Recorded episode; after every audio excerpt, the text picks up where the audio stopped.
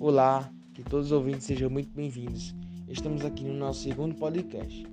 No podcast de hoje, iremos apresentar 10 curiosidades sobre Carlos Drummond de Andrade. Nasceu em Tabira, Minas Gerais. Foi expulso do colégio por conta de briga. Teve um desentendimento com Mário de Andrade, seu colega de trabalho.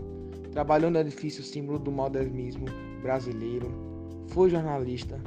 Traduziu músicas da banda The Best inspirou o samba de Martino da Vila, era fã de Chico Buarque, nem é preciso dizer.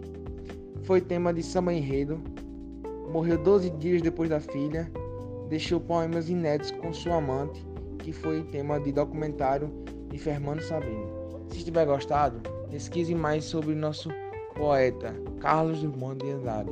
Tchau, tchau!